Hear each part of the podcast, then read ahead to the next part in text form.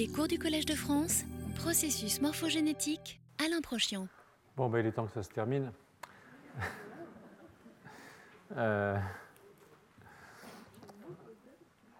Voilà, euh, non, parce que la semaine prochaine, quoi, 12 plus 7, 19, ce ne serait pas raisonnable. Euh, je vais donc terminer le cours cette année et si tout va bien, on continuera l'année prochaine. Donc, avec cette histoire de, de, métabolisme sur lequel je vais conclure aujourd'hui, et puis ensuite je passerai un tout petit peu à autre chose. C'est-à-dire que je vais mettre en rapport la question du métabolisme donc vous avez compris qu'elle est centrale dans le cours au de cette année, et le rôle des interactions entre les neurones et les astrocytes dans euh, cette régulation métabolique. Donc euh, euh, je vais prendre pour démarrer probablement ce que je vois comme un des articles les plus intéressants qui soit sorti cette année en 2011 dans le domaine. ça c'est mon avis, hein, c'est pas comme ça, qui résulte d'une collaboration entre deux laboratoires, le laboratoire de, Cristina Alberini à l'Université Columbia et de Pierre Magistretti à, l'école polytechnique euh, euh, fédérale de Lausanne, le PFL. Donc, euh, comme maintenant vous le savez par cœur, hein, les neurones contribuent pour moins de 10% à la population cellulaire du cerveau. C'est ça les neurones. Hein. Ils occupent beaucoup de place à cause de leur prolongement, mais en nombre de corps cellulaires, c'est relativement limité. Et le reste, c'est des glis pour l'essentiel, euh, soit des macrophages. Vous voyez, là, il y a autant de macrophages que de neurones. Euh, soit des euh, oligodendrocytes qui forment la myéline et qui permettent donc une conduction nerveuse rapide sur des voies longues, pas sur toutes les voies longues, mais sur beaucoup de voies longues. Et puis les astrocytes, qui vont être au centre du cours de cette année, euh, les macrophages, évidemment, euh, eux, ont envahi le cerveau euh, avant la fermeture de la barrière hématoménagée. Ce sont des cellules périphériques, ce sont des cellules d'origine mésodermique, comme les macrophages. Hein. Et vous avez aussi, bien entendu, c'est ce qui est le plus important peut-être, eh l'irrigation avec les vaisseaux qui occupent dans le cerveau une place considérable. Donc euh, euh, euh, la fonction des oligodendrocytes, est connue, je vous l'ai dit. Et jusqu'à très récemment, enfin relativement récemment, la fonction des astrocytes était extraordinairement sous-estimée. C'est-à-dire qu'on pensait que c'était le support, même trophique, mais enfin une sorte de, de, bonne à tout faire du neurone, si vous voulez, les cendrillons du cerveau, en quelque sorte. Donc, mais depuis quelques années, on apprécie leur rôle de plus en plus et, le fait qu'au-delà du support trophique, ce qui déjà n'est pas si mal, hein, euh, il participe de plein droit à ce qu'on appelle la signalisation dans le système nerveux. Et en fait, ce que nous allons voir, euh, euh que c'est par le biais de leur activité trophique, justement, qu'ils participent à la signalisation, et donc, euh, plus généralement, aux fonctions cognitives du système nerveux. Donc, un des mécanismes possibles euh, de leur activité réside dans le couplage métabolique qui résulte de l'activité nerveuse elle-même. Hein, c'est-à-dire qu'il y a une demande qui vient de l'activité et qui induit euh, euh, un, couplage, un couplage métabolique. Et si on y réfléchit, c'est évident, une des sources importantes de l'énergie, c'est le glucose, hein, le sucre, euh, qui entre dans le cerveau à travers la barrière euh, hématoménagée, à travers donc l'irrigation euh, cérébrale, et pénètre dans les cellules, dont les neurones, bien entendu, mais dont aussi les astrocytes, dont les oligodendrocytes, dont toutes les cellules. les, astrocytes sont particulièrement bien placés parce que ils sont, leur pied est au contact des, vaisseaux. Donc, vous voyez ici, par exemple, donc ça, c'est un cerveau donc le cerveau est en contact euh, avec l'irrigation que vous voyez ici avec les vaisseaux. Ce sont des jonctions serrées, c'est-à-dire qu'on ne passe pas facilement, quand on a une protéine ou une cellule, depuis le compartiment vasculaire vers le compartiment neuronal. Vous avez aussi évidemment ici ce qui se passe au niveau des ménages. Là, c'est ce qu'on appelle le plexus choroïde, qui lui aussi est au contact des vaisseaux, c'est-à-dire ce qui sort des vaisseaux passe à travers le plexus choroïde. Donc, euh, euh, et puis, euh, vous avez ici les, ce qu'on les organes circumventriculaires, où il n'y a pas de barrière hématoménagée, c'est-à-dire que les vaisseaux n'ont pas de jonction serrée, c'est-à-dire qu'on peut passer facilement du vaisseau à cette région. Mais là, vous avez de nouveau une barrière. Donc en fait, on ne passe pas si facilement de l'extérieur à l'intérieur. Donc ici, vous avez les, les pieds astrocytaires qui entourent les vaisseaux. D'ailleurs, ils sont impliqués dans la formation de ce qu'on appelle la barrière hématoménagée, c'est-à-dire la formation de jonctions serrées entre les cellules endothéliales des vaisseaux. Au cours du développement, au départ, c'est liquide, vous avez des cellules qui peuvent passer, dont les macrophages.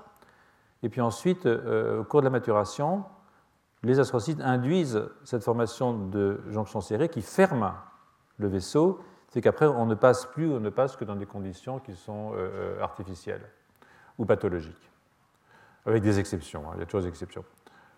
Il reste que ce que vous voyez, c'est que la pied astrocytaire est en contact direct avec le capillaire et que l'astrocyte est la cellule qui, dans le cerveau, a le plus de possibilités, je dirais, anatomique de récupérer euh, l'énergie euh, qui vient de, l'extérieur.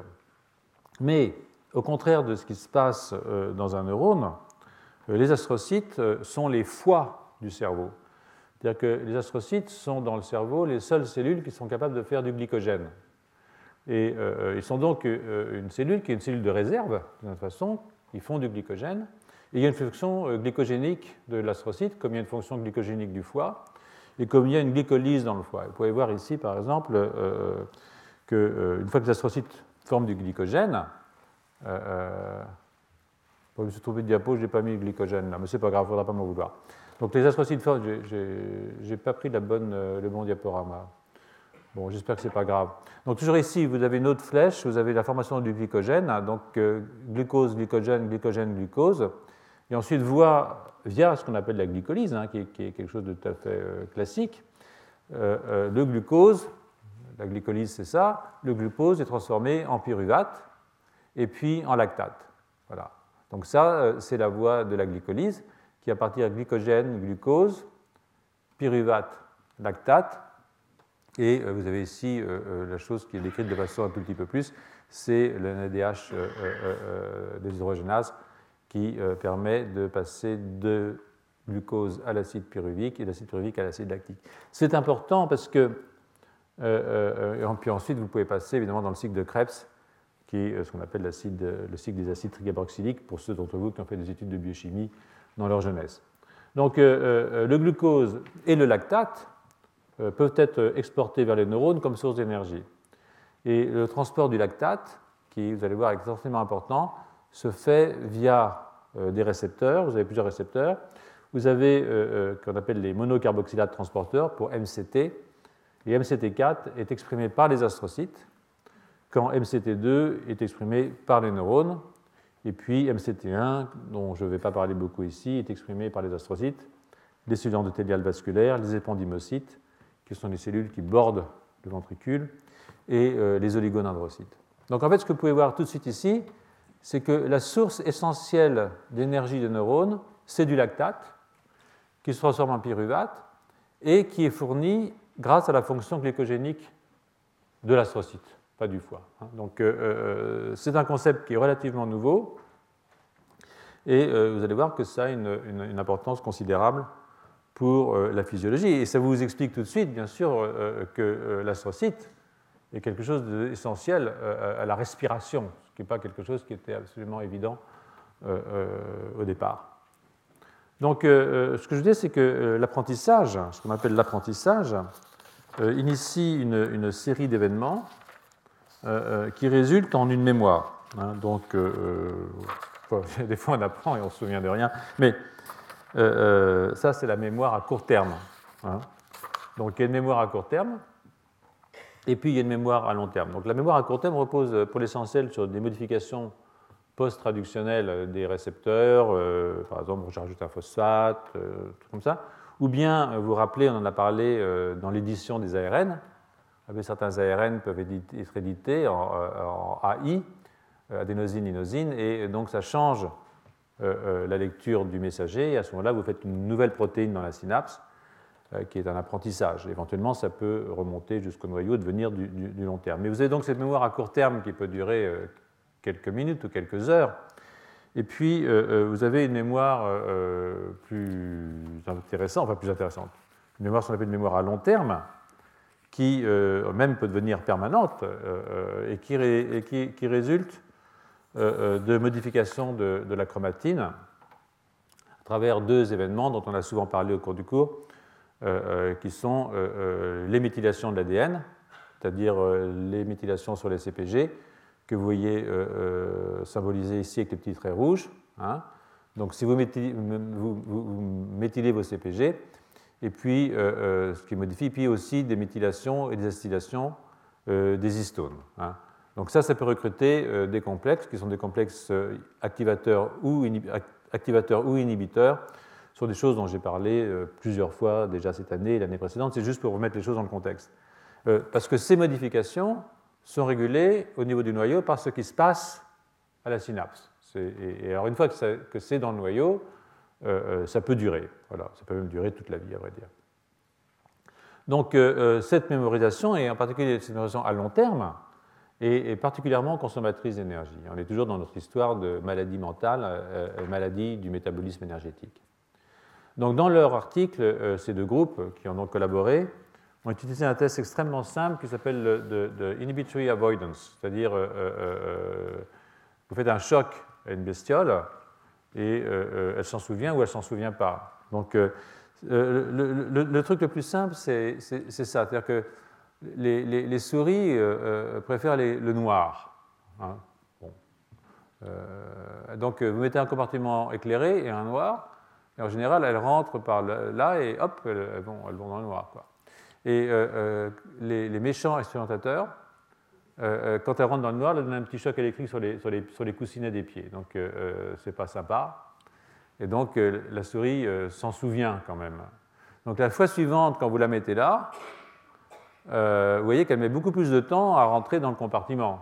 Donc, vous voyez, là, là elle rentre tout de suite parce qu'elle adore le noir. Si elle associe le noir avec un choc électrique, elle réfléchit deux fois. Pourquoi est-ce qu'il y rentre quand même? Ça reste un miracle, mais elle y rentre. Et puis, vous pouvez euh, faire une manipulation qui va faire qu'elle ne va pas se souvenir et donc elle va rentrer tout de suite. Donc, euh, le délai ici, d'une certaine façon, euh, même d'une façon certaine, est la marque du fait que la souris se souvient de ce qui lui est arrivé et qu'elle n'a pas envie que ça recommence. Donc, mais elle est curieuse, hein, c'est comme, comme, la femme de Barbe Bleue. elle finit quand même par y rentrer. Donc, ça, c'est terrible. Donc, ce qu'ont fait ces, auteurs, c'est de s'interroger sur l'importance de la glycogénolyse dans euh, l'installation d'une mémoire à long terme, dans quoi le, métabolisme énergétique peut influer, si vous voulez, le, métabolisme. Et donc là, cette fois-ci, la diapositive est complète. Donc vous avez le vaisseau, vous avez le glucose, vous avez donc le glycogène avec la néoglycogénèse et la glycolyse qui fait du glucose, pyruvate, lactate, et hop, je passe dans mon neurone. Donc, l'idée, si vous voulez, c'est d'aller bloquer en fait euh, euh, la formation, euh, la glycogénolyse. Et si vous bloquez la glycogénolyse, eh bien, vous bloquez les sources d'énergie qui viennent de la fonction glycogène, de la fonction foie de l'astrocyte. Donc, ce que vous voyez ici, c'est il y a une série de diapos qui est un tout petit peu complexe mais, mais ce n'est pas très grave, vous allez voir. Donc, euh, ce qu'ils ont fait, c'est qu'ils ont utilisé un inhibiteur qu'on appelle le DAB, hein, euh, qui est un inhibiteur de la phosphorylation du glycogène, qui est là donc la première étape euh, de la glycogénolyse qui permet de la synthèse de, pyruvate et de lactate. Donc, ils mettent l'inhibiteur. Alors, vous voyez ici, c'est la mémoire à court terme. Donc, euh, euh, vous, vous, injectez l'inhibiteur 15 minutes, ensuite vous faites l'entraînement, c'est-à-dire que vous lui donnez un petit foot choc, et, vous retestez au bout d'une heure, et bon, bah, ça met un délai quand même. Donc, au bout d'une heure, euh, n'a pas besoin d'énergie pour, au bout d'une heure, se souvenir qu'une heure avant, elle avait été un peu électrocutée. Mais là, si vous regardez un petit peu ce qui se passe ici, c'est la même chose, vous injectez à moins 15 minutes, vous faites l'entraînement, hein, et puis vous faites un premier test euh, à 24 heures, puis un test à 7 jours, et puis 8, 9, etc. Et vous voyez que euh, euh, la souris a quand même une assez bonne mémoire. C'est-à-dire que la barre blanche, vous voyez qu'elle met un certain temps avant de rentrer dans le compartiment où elle sait que ce qui l'attend n'est pas, pas, forcément plaisant. Mais si vous bloquez la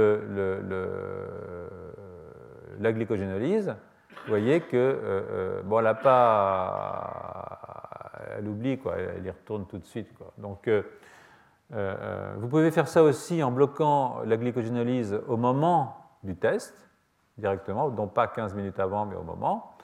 Et là, il faut un peu plus d'inhibiteurs voyez que maintenant, il faut non pas, il faut, il faut, il faut pas 100, là il est 300 il faut, il faut un, 1000 picomolaires, il faut un nanomolaire de, de, pour avoir une, une, bonne inhibition euh, euh, euh, du délai d'entrée, c'est-à-dire une accélération du délai, une diminution du délai d'entrée dans le compartiment dangereux. Donc ça, c'est pas mal. Euh, mais ça prouve qu'il faut en fait euh, euh, qu'il faut de l'énergie. Mais si vous bloquez la glycogénolyse 24 heures après l'entraînement, vous voyez que la souris est parfaitement capable de se souvenir, même 5 jours après, de ce qui s'est passé. Ça, c'est un autre inhibiteur de la glycogénolyse dans TC2. Et ce que veut dire, en fait, c'est que c'est dans les premières 24 heures que le cerveau apprend et se souvient pour une période d'au moins une semaine qu'il ne euh, faut pas aller, euh, euh, faut pas ouvrir la porte interdite dans le château d'Orbe Bleu. Donc, l'hypothèse, si vous voulez, c'est que cette mobilisation du glycogène résulte en une libération locale de lactate. Hein, mais encore faut-il le prouver. Donc, une des façons de le faire, c'est de mesurer les niveaux de lactate au niveau de l'hippocampe. Ça se passe dans l'hippocampe, hein, qui est une structure du cerveau qui est impliqué dans la mémorisation. Et donc, euh, euh, si vous mesurez le lactate, vous voyez que euh, dès que vous avez commencé à stimuler, eh bien, vous avez une libération de lactate qui est assez forte, que vous pouvez bloquer par votre bloqueur de la glycogénèse. Donc, effectivement, déjà, on sait qu'il y a du lactate. Et ce que vous pouvez aussi faire, c'est bloquer avec votre inhibiteur de la glycogénolyse, vous injectez 15 minutes avant, et puis euh, regardez si vous pouvez compenser en ajoutant du lactate à l'extérieur, c'est-à-dire en fournissant de l'énergie sous forme de lactate. Et vous voyez que, en fait, euh, pas à 10 nanomolaires, mais si vous montez à 100 nanomolaires de lactate, alors vous pouvez récupérer une latence qui est compatible avec une mémorisation à long terme euh, de ce qui s'est passé, puisqu'au bout de 7 jours, la souris est encore capable d'entendre. De, d'entendre, enfin, de comprendre, au sens, euh, ancien du terme. Et euh, euh, une autre manip qui est sympa, c'est de mettre du délactate, parce que le délactate va utiliser le, canal MCT2, mais. Excusez-moi, j'aurais dû l'éteindre. C'est sympa, de... il y a des gens qui pensent à vous.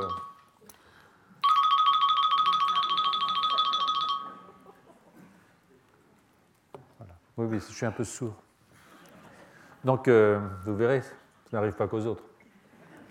Donc, euh, le lactate est un inhibiteur, euh, va rentrer dans le, dans le, dans le, par le canal, mais il ne va pas rentrer dans le système énergétique, ce qui fait qu'il va fonctionner comme un inhibiteur.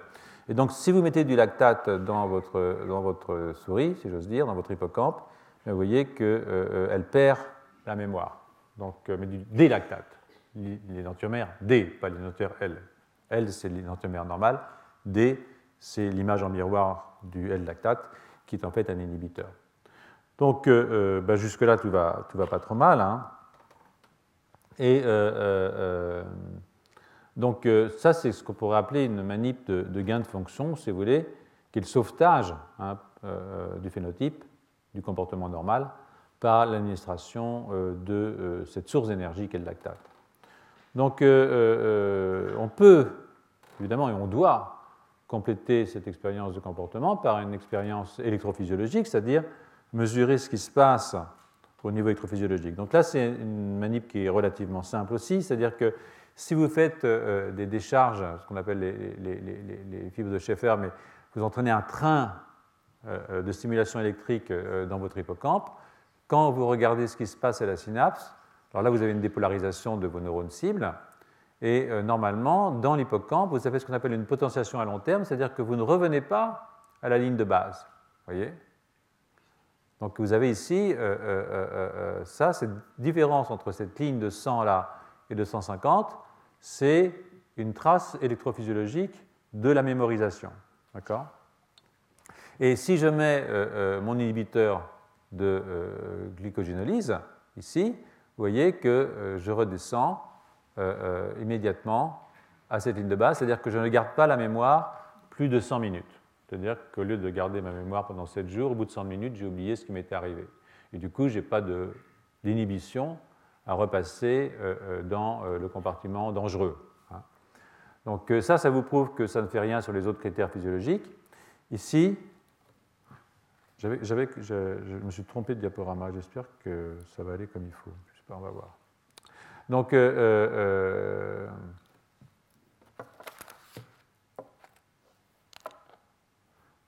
Vais me donner juste une seconde pour voir si, parce que comme j'ai changé les choses cet après-midi, c'est pas ma habitude de faire les choses au dernier moment, mais bon. Ma mère m'a toujours dit prépare ton sac la veille. Mais, bon, on ne fait pas toujours ce que vous dit fait votre mère, on a tort. Voilà, vous voyez.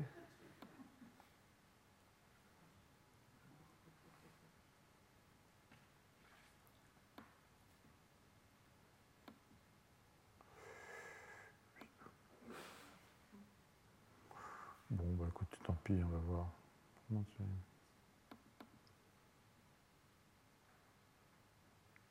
Bon, je m'en voudrais pas si c'est pas entièrement ce qu'il faut. Hein.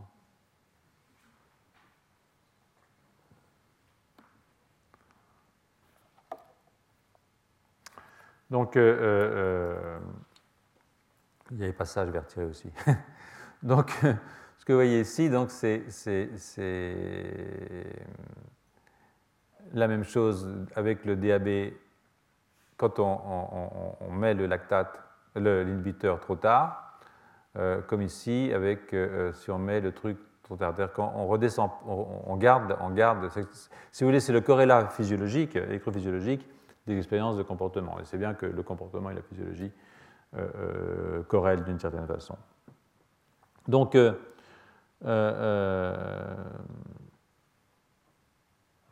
si, euh, euh, euh, ça c'est quand en A, c'est quand, là c'est j'ai injecté après la stimulation, et puis là je ne sais plus très bien ce que j'ai fait. non, c'est en présence de lactate. Voilà, là c'est en présence de lactate, donc je, bloque, si vous voulez, l'inhibition parce que j'ai rajouté du lactate comme j'ai bloqué la perte du comportement d'inhibition quand j'ai mis du lactate à l'extérieur de mes cellules de l'hippocampe. Donc comment agit le lactate? Et pour savoir, donc, ce qu'on peut, c'est faire des manips de, baisse d'expression, de diminution d'expression des canaux MCT1, MCT2 et MCT4, qui sont donc les canaux qui permettent l'export et l'import euh, du lactate. Donc, euh, euh, ces canaux à lactate sont exprimés, comme je l'ai dit, dans les cellules endothéliales, épandymères et oligodendrocytaires pour ce qui est de MCT1 et, et aussi dans les astrocytes. Mais on peut en faire de même pour MCT2, qui est lui le canal neuronal, et puis MCT4 qui est un canal purement, purement astrocytaire. Donc ces trois canaux, bon, on les voit dans les fractions synaptiques. Si vous préparez des synapses à partir de vos trucs, vous allez voir ces trois canaux qui sont prêts. Et vous pouvez utiliser des techniques d'ARN interférentiel, enfin les techniques dont je vous ai parlé plusieurs fois, pour diminuer l'expression de ces canaux in vivo euh, au niveau de l'hippocampe. Hein. Et donc, ce ici, euh, euh, je crois, c'est que vous pouvez utiliser euh, euh, là,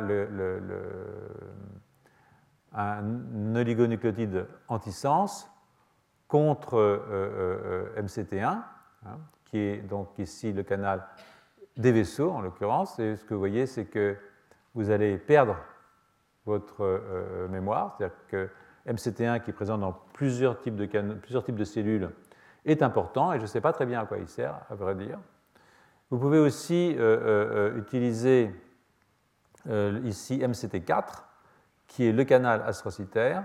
Vous voyez que si vous baissez l'expression du canal astrocytaire, ça c'est l'antisens MCT4, vous voyez que vous diminuez votre période de latence. Hein. Si vous mettez MCT4 et que vous rajoutez du glucose, c'est ça qui est intéressant, ça ne corrige pas, le glucose n'est pas suffisant pour corriger. Euh, euh, en revanche, si vous faites la même chose et vous rajoutez du lactate, alors vous corrigez votre, votre phénotype. C'est-à-dire que les neurones n'utilisent pas le glucose. Hein. Ce que j'utilise, c'est le lactate. Et j'utilise le lactate qui vient des astrocytes, parce que comme vous allez pouvoir le voir, avec euh, MCT4, c'est pareil, euh, euh, avec MCT2, excusez-moi, qui est donc... Non, MCT4, c'est le canal astrocytaire, excusez-moi, mais ça revient même, parce qu'il y en a un pour sortir, l'autre pour rentrer. Donc MCT4, c'est pour sortir à partir des astrocytes, et MCT2, qui est le canal neuronal qui permet la capture du lactate. Mais vous voyez que si je mets un antisens ou un RN interférentiel qui me bloque la synthèse de mon canal de capture du lactate libéré par les astrocytes, alors euh, euh, ma souris euh, oublie qu'elle a eu mal au pied. Voilà. Et de nouveau, je peux corriger, mais pas totalement, en mettant du lactate, et je peux corriger un petit peu, mais pas totalement, en mettant du glucose. Donc en fait, ce qui se passe, si vous voulez, c'est que le neurone, le neurone, enfin, ce qui se passe, si vous voulez, c'est que l'astrocyte libère l'astrocyte libère le lactate. Je peux charger en glucose, il ne se passe rien, donc il faut que je charge en lactate si je veux sauver. Et ce lactate est libéré à partir de ce canal, passe là et va dans le neurone où il va synthétiser du pyruvate, qui est la source énergétique que le neurone utilise. Donc, euh, euh, euh, c'est, à mon avis, on peut en tirer des conclusions, évidemment. J'aimerais vous, rappeler que l'effet des inhibiteurs métaboliques se traduit aussi au niveau des molécules qui sont médiatrices de l'installation de la mémorisation à long terme. C'est-à-dire que quand on dit j'ai une mémorisation à long terme, ça ne veut pas dire grand-chose, mais ça veut dire que vous avez une modification à la fois au niveau du noyau hein, et une modification euh, au niveau euh, de la synapse. Et une des modifications que vous avez au niveau du, noyau, c'est de la synapse. De la synapse. Ici, c'est ce qu'on appelle ARC, c'est un gène qui est impliqué dans le remodelage de l'actine euh, au niveau des, boutons synaptiques. Vous voyez que si vous stimulez votre bestiole, eh bien, vous avez très très rapidement une synthèse de, cette protéine ARC qui est assez, forte. Et puis, vous avez aussi une modification de la phosphorylation alors, vous voyez ici, là, c'est la synthèse de ARC, qui est bloquée par l'inhibiteur de la glycogénolyse, et avec une légère récupération, mais assez correcte, si je rajoute du lactate. Euh, aussi, une protéine qui est impliquée au niveau de la régulation de la transcription euh, au niveau du génome, ce coup-ci, c'est PCREB, euh, c'est un silicon responsive element binding protein vous voyez que vous avez une modification de la phosphorylation de cette protéine qui est liée à son activité transcriptionnelle. Et cette augmentation va être bloquée par le DAB et vous allez avoir une récupération par le lactate. Alors que la protéine elle-même ne bouge pas. Donc c'est sa phosphorylation qui est changée dans ce cas-là. Et puis vous avez aussi la cophiline qui est impliquée dans le remodelage du cytosquelette d'actine au niveau de la synapse, donc la modification du bouton synaptique. Euh, euh, euh, et vous voyez que la cophiline n'est pas changée au niveau de sa quantité, mais qu'elle est phosphorylée et donc active quand vous entraînez votre souris, vous l'entraînez. Et puis, évidemment, si vous mettez le DAB, eh ben, elle n'apprend pas. Donc la cophiline n'est pas phosphorylée, mais vous reversez aussi quand vous rajoutez du lactate. Donc en fait, cette source d'énergie, qui est une source d'énergie qui était tout à fait inattendue, est à la fois tout à fait nécessaire est nécessaire et même suffisante à, permettre aux neurones d'avoir non seulement une activité métabolique, mais une activité transcriptionnelle, une activité de modification de la forme de sa synapse, c'est-à-dire, euh, et donc une possibilité, si vous voulez, euh, d'avoir une, réponse euh, physiologique. Ce qui fait un lien quand même assez intéressant entre ce type de cellules et puis le neurone. Donc, euh, les conclusions qu'on peut tirer euh, de ces expériences, bon, c'est que le lactate, plutôt que le glucose, évidemment, euh, est le substrat énergétique de la mémorisation à long terme et qu'il provient du glycogène qui est hydrolysé par les astrocytes, qui est la seule source, la seule source de glycogène cérébral chez l'adulte. Bon, au cours du développement, ça pourrait être un peu différent. On peut aussi en conclure à l'importance d'un transport de lactate entre le compartiment astrocytaire et les neurones en particulier au niveau synaptique. Ce veut dire que dans le passage de l'information synaptique, l'affaire ne se joue plus à deux, mais à trois. Hein, et que le troisième est important pour fournir, sous forme de lactate, l'énergie indispensable à l'activité. Alors, ça n'exclut pas, évidemment, l'intervention directe ou indirecte d'autres acteurs, en particulier les cellules de l'épithélium vasculaire, qui peuvent fournir du lactate directement via MCT1, ou les oligodendrocytes qui peuvent aussi fournir du lactate directement, mais n'ont pas ces réserves énormes sous forme de glycogène qu'ont euh, les astrocytes. Et les données anatomiques hein, euh, euh, suggèrent que l'affaire tourne principalement entre les deux éléments pré- et post-synaptiques et l'astrocyte qui entoure la synapse, qui donc est le troisième, le troisième homme, si j'ose dire. Troisième humain, voilà. Donc, euh, je voudrais maintenant replacer ces données euh, qui vous montrent cette importance euh, de l'énergétique du système dans la perspective qui est la nôtre et qui a été la nôtre pendant ces 9 heures. La semaine dernière, je ne sais pas si vous vous rappelez, on a constaté que chez les rongeurs, la taille des cellules nerveuses augmente avec celle du cerveau, et pas les cellules gliales. En fait, quand un rongeur grossit de la tête, c'est parce qu'il a des plus gros neurones, pas parce qu'il en a plus. D'accord? D'où la possibilité que chez les neurones, chez les rongeurs, euh, un plus gros cerveau, c'est euh, euh, un plus grand rapport entre gli et neurones. ce qui augmente, c'est le rapport gli-neurone. Et si la taille de l'arborisation est proportionnelle à la taille du corps cellulaire, on peut imaginer que cet excès de gli par rapport aux neurones eh bien, peut apporter à ces cellules l'énergie dont elle a besoin pour faire son boulot et en particulier euh, pour voyager un tout petit peu plus loin. Hein, parce qu'en fait, l'énergie ne sert pas uniquement au niveau de la synapse, bien entendu. Hein. Elle peut agir aussi à d'autres niveaux. Chez les primates, hein, c'est très différent parce que, euh, hors hominidés et chimpanzés, ce qu'elle va revenir plus tard, euh, il a été proposé que le rapport entre gli et neurones reste constant aussi et que la formation de nouveaux neurones s'accompagne systématiquement d'une augmentation du nombre des glis. Je ne sais pas si vous vous rappelez cette diapositive euh, où je vous ai montré qu'entre le marmoset et le macaque, euh, euh, il y a une augmentation de la body mass, de la masse du corps, une augmentation parallèle de la masse du cerveau, ce qui n'est pas du tout le cas chez nous, hein, et puis une augmentation parallèle du nombre de neurones et du nombre de glis. Donc, on a quelque chose qui j'ai plus de neurones, ben, je fais plus de glis, j'ai plus d'énergie. Voilà. Donc euh, chez nous, c'est un tout petit peu différent parce que, euh, euh, bien entendu, si vous vous souvenez de ce qu'on a dit la semaine dernière, d'abord, notre cerveau augmente bien plus que proportionnellement à ce qu'il devrait augmenter par rapport à la taille du corps. On a le fameux 900 cm3 de trop. et puis, surtout, on a un rapport gli-neurone qui augmente aussi dans certaines régions. Là, c'est 1,65. En gros, c'est ce qui se passe généralement dans le cerveau. Ça, c'est un chimpanzé qui reste à 1,2.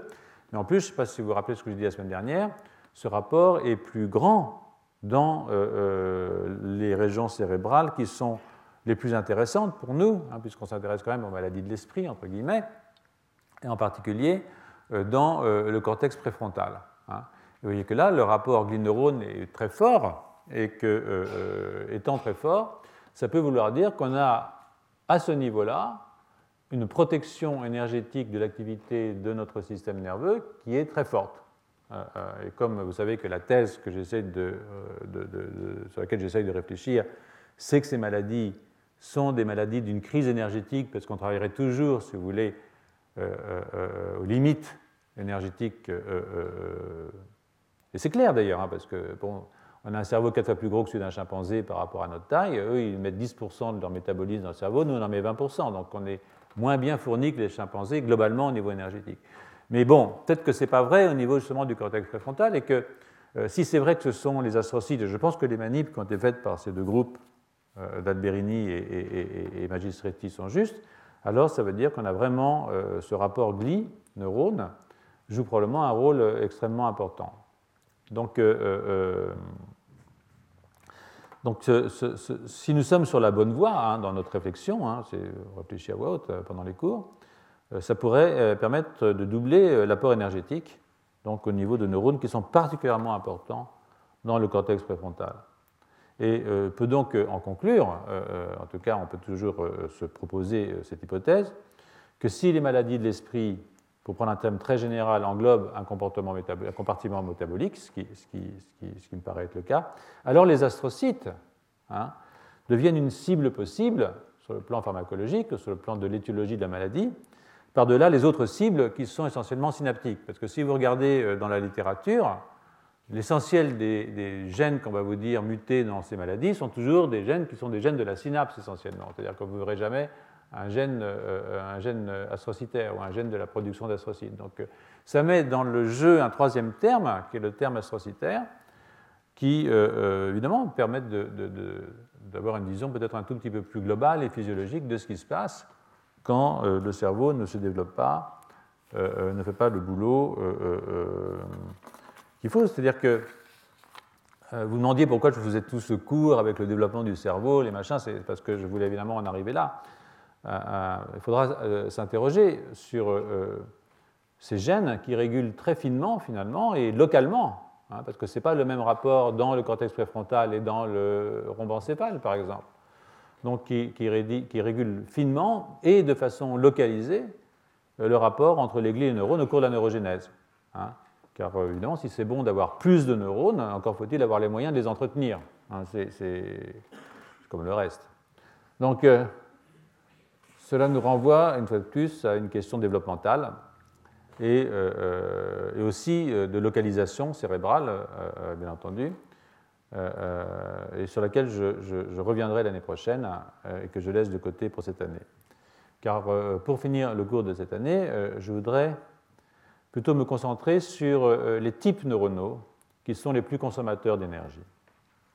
Évidemment les, neurones à longue projection, ceux qui envoient leurs axones vers le cortex préfrontal et qui sont situés dans le midbrain et qui sont des, grands consommateurs d'énergie par exemple les neurones sérotoninergiques, les neurones dopaminergiques, mais euh, aussi les neurones pyramidaux, bien entendu. Et puis, euh, si on quitte le cerveau, ben, les motoneurones, hein, euh, il faut quand même, si vous êtes dans la moelle épinière, envoyer un truc pour bouger le petit doigt, ça fait quand même, dans les générations récentes, ça peut aller jusqu'à un mètre. donc, bon, pour les autres, un peu pygmé, mais bon, on s'habitue ça ne va pas durer. Donc, euh, euh, euh, mais en fait, les neurones qui m'intéressent le plus ici, pense, c'est les petits neurones. ce sont les interneurones GABAergiques. Hein. ceux du cortex en particulier, dont, nous avons vu qu'ils étaient très nombreux chez Sapiens, et que même Sapiens, au cours de son développement, au cours de son évolution, en a recruté des nouveaux. Hein. Savez que les neurones, interneurones GABAergiques qui peuplent le cortex, ne viennent pas de ce qu'on appelle le pallium, mais d'une région qu'on appelle le subpallium, c'est-à-dire le télencéphale ventral, pour ceux d'entre vous qui étaient présents euh, au début des cours, mais que tous les interneurones chez la souris, et même chez le singe, et même chez le chimpanzé, viennent du subpallium. Mais chez Sapiens, vous avez énormément d'interneurones qui viennent du subpallium, mais vous avez aussi des interneurones maintenant qui viennent du pallium, c'est-à-dire qui viennent des régions euh, du télencéphale dorsal, donc un recrutement d'interneurones. C'est-à-dire qu'en fait, euh, euh, Sapiens a beaucoup plus d'interneurones inhibiteurs proportionnellement que le chimpanzé. Donc, et parmi ces neurones, ceux sur lesquels j'aimerais aujourd'hui m'apesantir un petit peu, ce sont les neurones à parvalbumine, qui sont des neurones à décharge rapide. Et ils sont des neurones qui sont extrêmement chers. Non pas chers à mon cœur, ils le sont chers à mon cœur, mais ils sont aussi très chers, ils nous coûtent très cher, parce que, euh, vous voyez, euh, euh, ils contrôlent chacun plusieurs dizaines de neurones pyramidaux, c'est-à-dire que ce sont des neurones inhibiteurs qui vont aller inhiber les neurones pyramidaux, donc ils font beaucoup de boulot, et en même temps, sont des neurones qu'on appelle neurones à décharge rapide, c'est-à-dire qu'ils inhibent beaucoup de neurones pyramidaux, mais en même temps,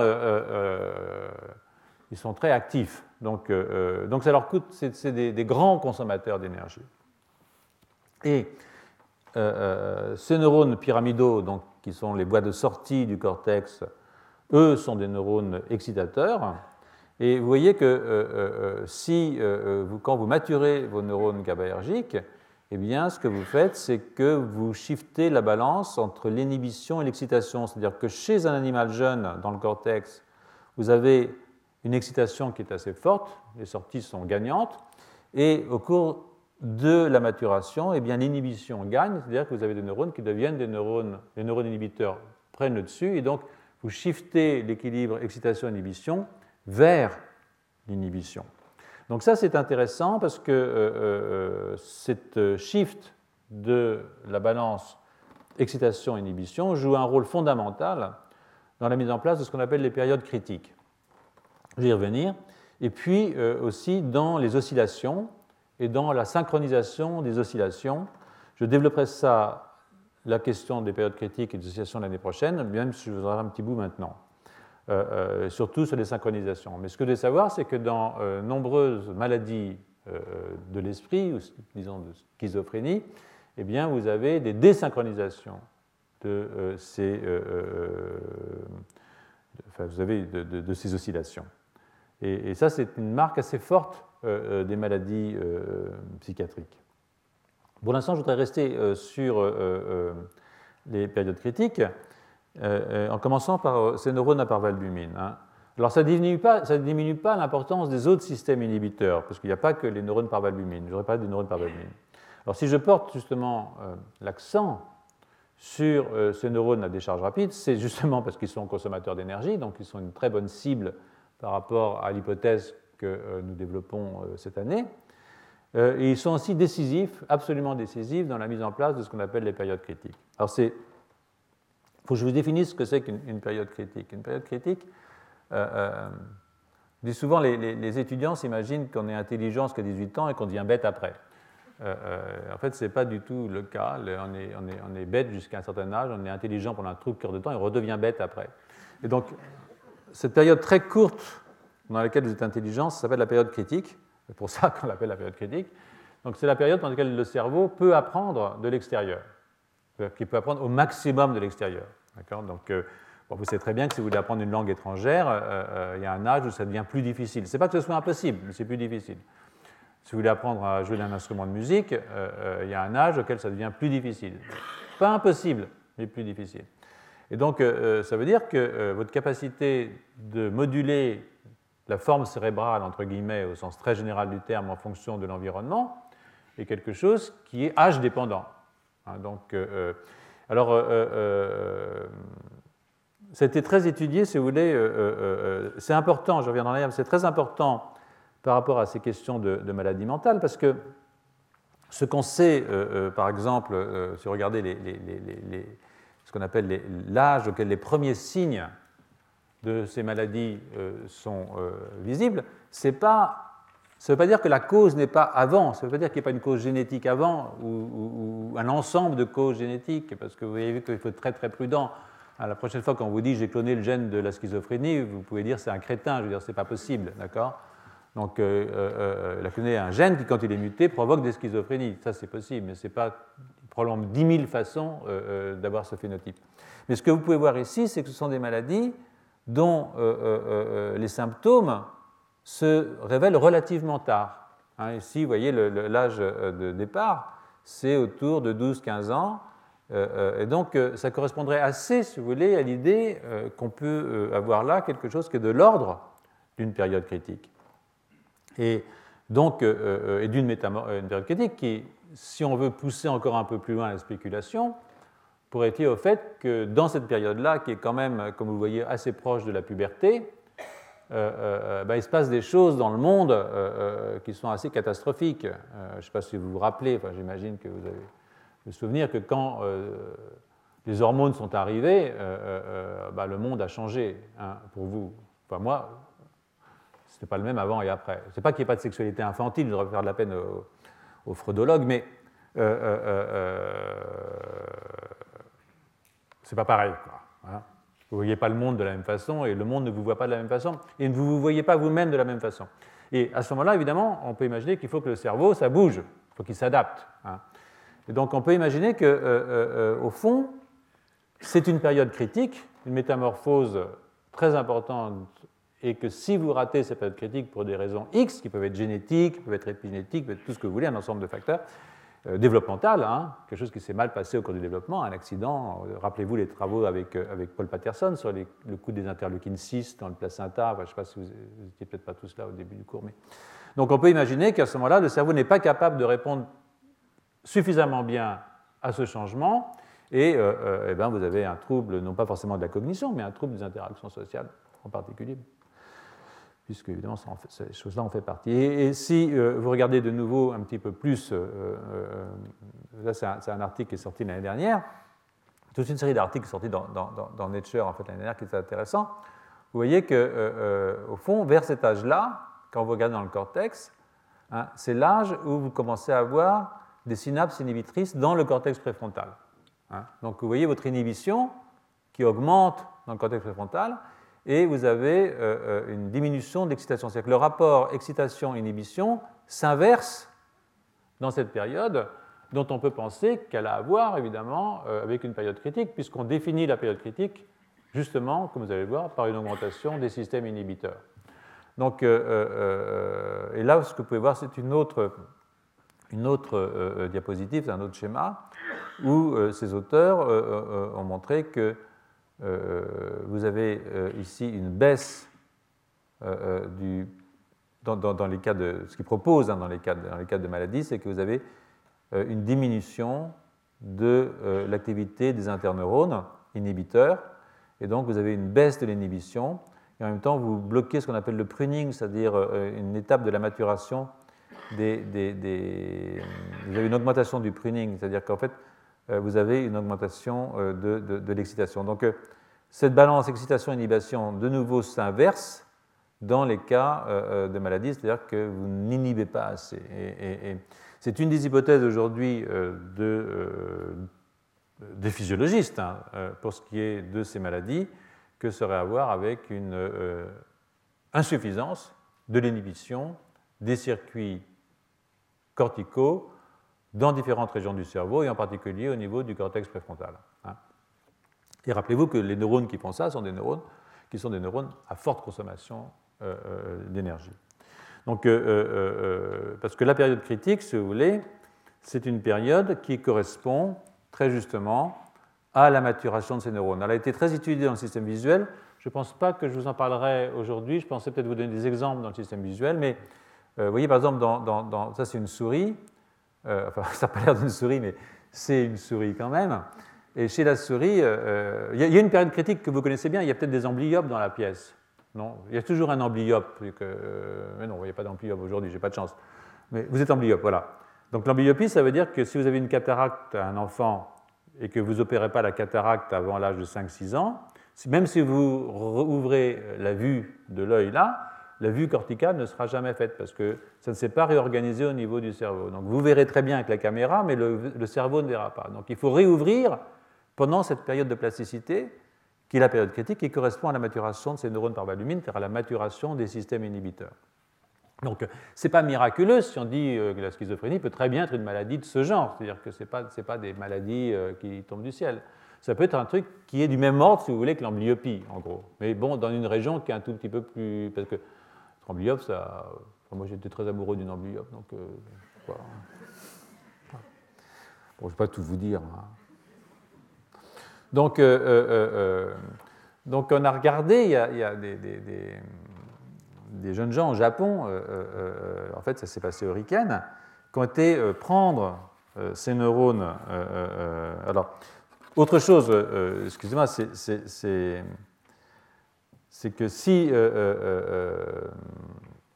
ce qui est intéressant dans cette affaire ici, c'est que si on était capable de connaître les signes avant-coureurs de la maladie, Hein, c'est-à-dire euh, la, zone prodromique, c'est-à-dire quand il y a des symptômes qui sont, pas encore, qui sont encore dans la période critique, qu'on peut faire éventuellement marche arrière, c'est-à-dire intervenir sur le plan pharmacologique, eh bien si euh, euh, on pourrait peut-être augmenter l'inhibition corticale et peut-être permettre la maturation à ce moment-là de ces L'idée que c'est quelque chose de pharmacologique, L'idée que euh, euh, c'est lié à une euh, mauvaise équilibre des systèmes inhibiteurs et excitateurs dans une région particulière du cortex, et si on était capable de prédire quels sont les enfants ou adolescents qui vont développer des épisodes psychotiques, peut-être y aurait-il un moyen d'intervenir à temps pour limiter les dégâts Je ne dis pas de guérir, hein, euh, mais enfin, je pense que c'est une voie de réflexion, qui, est intéressante parce qu'elle ouvre, ce n'est pas uniquement de comprendre, mais c'est peut-être que ça peut ouvrir un jour sur euh, des, des, possibilités thérapeutiques. Donc, mais nos, collègues donc, de, l'Institut Riken se sont dit bon, on va regarder ce qu'il y a dans les neurones par valbumine. Hein, après tout, ces neurones ont l'air d'être tellement importants euh, dans ces questions. Euh, euh, qu'est-ce qu'ils font Qu'est-ce font d'intéressant?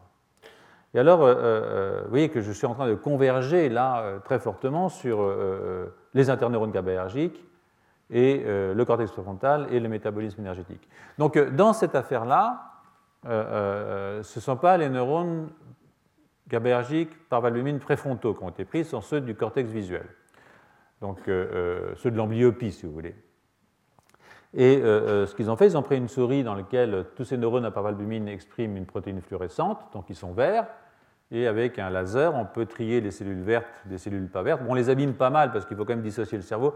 Ils ont fait ça justement au pic de la période critique, vers P28, P29. Donc ils ont mis d'un côté les verts, de l'autre côté les pas verts, et puis ils ont regardé la différence d'expression des gènes dans ces différents types de cellules. Et euh, euh, euh, alors évidemment, il faut faire attention parce que quand vous dissociez des cellules, c'est quand même un stress majeur que vous faites à vos, cellules, donc c'est pas gentil, mais c'est déjà une première approche. Et ils ont regardé, ils, ont identifié, si vous voulez, 24 variations les plus fortes dans les deux directions, beaucoup plus exprimées ou beaucoup moins exprimées dans les neurones par valbumine GABAergiques inhibiteurs que dans tout le reste des neurones du cortex visuel. Neurones et gli, hein. Ah, il n'y a jamais que 10% de neurones, ne l'oubliez jamais. Donc, euh, euh, euh, ils ont fait ça au pic de la période critique pour la vision binoculaire.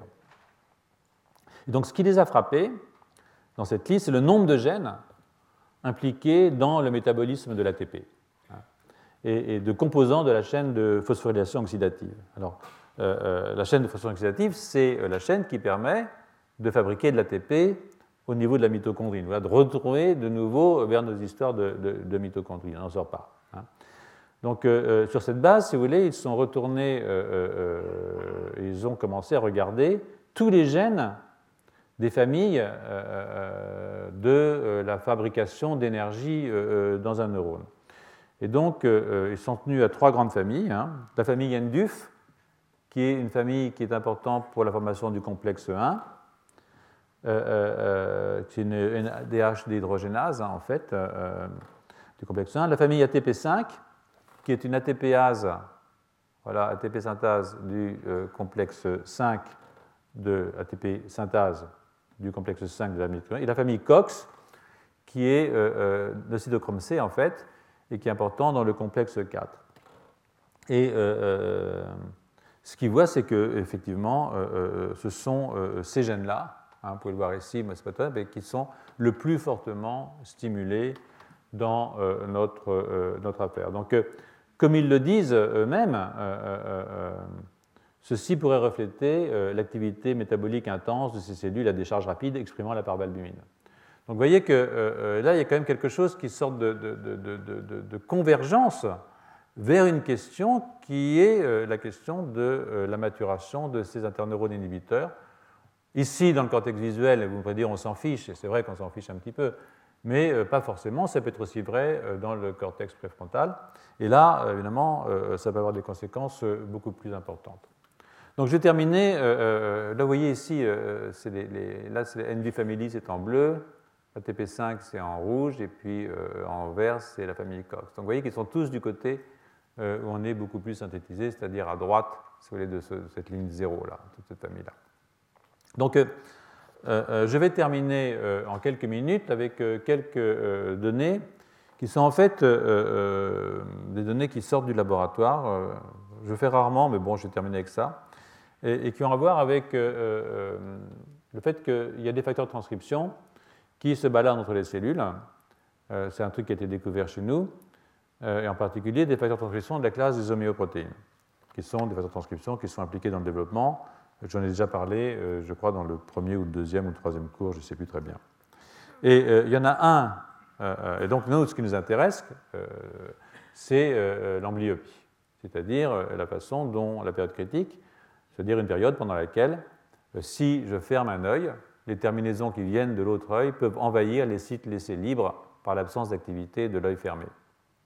Et que ça, ça se produit chez la souris qu'entre le 18e et le 40e jour de la vie postnatale. C'est relativement tardif hein, quand même, il hein, faut voir, ce n'est pas, pas, des, embryons, c'est des, vraies souris, hein, avec du poil et tout. Donc euh, euh, et ça, ça veut dire que si vous chopez, vous empêchez l'activité d'un œil pendant cette période, ces fibres rouges, par exemple, vont se rétracter et c'est le bleu qui va tout occuper à la place parce que euh, l'autre œil, lui, il reste actif et donc il prend le dessus. Et ce que nous avons observé avec un de nos collègues japonais, euh, Takao Hench, qui maintenant d'ailleurs est américain, il a migré, c'est que euh, pendant cette période critique, qui correspond à la maturation des neurones par valbumine, vous voyez ici, eh bien, vous avez aussi euh, l'arrivée dans ces cellules d'une protéine qui s'appelle le TX2, qui est un facteur de transcription. Et si vous bloquez l'activité physiologique, c'est-à-dire que vous empêchez l'activité, eh vous voyez que vous perdez l'arrivée de TX2 dans ces neurones et que vous empêchez la maturation de vos neurones par. D'où l'idée que cette protéine, pourrait avoir un rôle à jouer important qui vient de l'extérieur, hein, je ne rentre pas dans les détails, vient de l'extérieur, est importé par les cellules, pourrait avoir un rôle à jouer dans la maturation des neurones par valbumine. Et nous sommes ici dans le cortex visuel. Donc, euh, euh, euh, ce qu'on a fait, si vous voulez, c'est de regarder comment cette protéine reconnaît les neurones par valbumine, et on a identifié une séquence qui est une séquence qui permet à la protéine de reconnaître les neurones par valbumine. C'est voilà cette séquence, elle est là, RKQ, RRER, machin. Et si vous l'infusez dans un cortex, eh bien, euh, euh, vous bloquez l'arrivée de OTX2 dans vos neurones par valbumine. Et une chose qui est très amusante qui se passe, c'est que vous rajeunissez vos neurones. Hein. C'est-à-dire que vous voyez, ils font moins de parvalbumine. Hein. Ils font moins aussi d'un sucre, mais ça, ce n'est pas, pas, pas, pas, grave. Vous voyez, ils font moins de parvalbumine. Et comme ils font moins de parvalbumine, eh bien, euh, ils redeviennent plastiques. C'est-à-dire que vous pouvez rouvrir une période de plasticité dans votre cortex visuel. Ça, ça se voit assez facilement, c'est-à-dire que vous voyez, ça c'est une souris, il faut qu'elle distingue la distance entre les bandes, noir, blanche, noir, blanche, noir, blanche. Hein. Et donc, euh, euh, sur une souris normale, à un moment, la souris n'est plus capable, parce que vous rapprochez les bandes les unes des autres, il y a un moment, elle n'est plus capable de, faire de distinguer deux bandes noires. Et ça, ça mesure l'acuité visuelle chez votre souris, 0,49. Chez euh, cette souris euh, euh, où on a bloqué le passage de TX2, hein, et on a fait une, déprivation monoculaire, c'est-à-dire qu'on l'a rendu amblyope, eh bien, mais chez l'adulte maintenant. Parce que maintenant, si vous fermez un œil chez l'adulte, vous n'allez pas perdre vos connexions dans le cerveau, c'est fini. Hein. Mais si quelqu'un de méchant vous balance le peptide qui bloque le passage de la protéine, alors vous allez devenir plastique et vous allez devenir amblyope, c'est-à-dire que vous allez perdre l'acuité visuelle de l'œil que vous avez fermé chez l'adulte. Et l'inverse, c'est vrai. C'est-à-dire que vous pouvez aussi récupérer l'acuité visuelle. Vous faites une souris amblyope, et chez l'adulte, vous balancez peptide, vous bloquez le passage de TX2 et vous récupérez votre acuité visuelle chez l'adulte. Donc c'est plus sympa de rendre un aveugle euh, voyant qu'un voyant aveugle. Euh, euh, Mais c'est le même principe, c'est de la plasticité, d'accord? Et bah, ce qu'un collègue dans le laboratoire qui s'appelle Julien euh, Spatazza et quelques autres, ils ont, en fait, ils ont identifié que la source de la protéine, c'était dans le plexus choroïde. Et, j'ai souvent parlé du plexus choroïde, j'aime beaucoup le plexus choroïde. Euh, euh, je l'aime d'autant plus que peu de gens s'y intéressent, c'est mon, côté veuve et orphelin. Donc, en fait, la protéine vient du plexus choroïde, et si vous recombinez, c'est-à-dire que vous supprimez la protéine dans le plexus choroïde, alors ce qui se passe, eh bien, vous rouvrez la période de plasticité. De nouveau, OTX2 est recombiné dans le plexus choroïde donc vous ne voyez plus dans le cortex. Hein. Vous rajeunissez vos neurones, vous avez moins de parvalbumine, et vous rouvrez euh, la plasticité chez l'adulte. Donc euh, ça, euh, c'est assez amusant, parce que ça vous montre que vous pouvez manipuler chez l'adulte, par des moyens pharmacologiques, au fond, finalement, relativement accessibles, la plasticité dans le cortex, ici dans le cortex visuel, mais bien, ça vous ouvre la possibilité en tout cas de, rêver hein, euh, que euh, c'est aussi faisable dans d'autres régions du cortex, et donc d'intervenir dans des cortex adultes pour restaurer un peu de plasticité. Alors qu'est-ce que vous allez en faire? Ça, c'est autre chose. Euh, le problème, c'est que trop de plasticité, c'est pas bon, je vous l'ai toujours dit. Et puis, évidemment, il faut que ce soit spécifique. Il faut rouvrir là où c'est nécessaire. Parce que si vous rouvrez partout, vous imaginez, vous voulez apprendre le japonais, vous ouvrez la société, vous, apprenez un peu de japonais, mais vous oubliez le français. Donc il y a beaucoup de choses à faire. Mais l'idée qu'il y a derrière tout ça, c'est que cette plasticité du cortex, c'est peut-être en fait une fonction de base du système nerveux, c'est-à-dire qu'il est peut-être fondamentalement plastique et que euh, euh, euh, les mécanismes qui se sont mis en place sont des mécanismes qui empêchent la plasticité, en particulier qui maintiennent un état non plastique. Et donc, c'est pour ça que l'année dernière, je vous ai beaucoup parlé de ces histoires, pour ceux qui étaient là, de ces histoires de, cellules souches, de régénération, de plasticité, parce que c'est l'idée en fait qui, est à la base du travail qui se fait dans, dans notre laboratoire, c'est que au fond, le cerveau est quelque chose de fondamentalement plastique, mais que c'est très dangereux d'être plastique. C'est l'équivalent d'avoir un Alzheimer, en gros. Mais que par moment, évidemment, euh, dans des situations pathologiques, rouvrir des fenêtres de plasticité peut être quelque chose de très important. Et c'est pourquoi euh, nous travaillons sur ces questions de réouverture de ces périodes de plasticité. Voilà. Donc, j'ai terminé pour le cours de cette année. Euh, euh, je suis désolé, j'en ai fait à peu près la moitié de ce que je voulais faire. J'avais vu un peu trop large, mais en même temps, je suis très content parce que je, suis prêt pour l'année prochaine. Encore, que j'aurais oublié parce que mon lactate est au niveau quasiment zéro, mais en buvant du lait pendant tout l'été, je pense que je vais réussir à, revenir avec des, avec des munitions. Et, ben, j'espère vous voir l'année prochaine pour ceux que, que ça amuse. Et puis, sinon, tant pis. Voilà. Je vous souhaite de bonnes vacances de Noël et une très bonne année. Retrouvez tous les contenus du Collège de France sur www.colège-2-france.fr.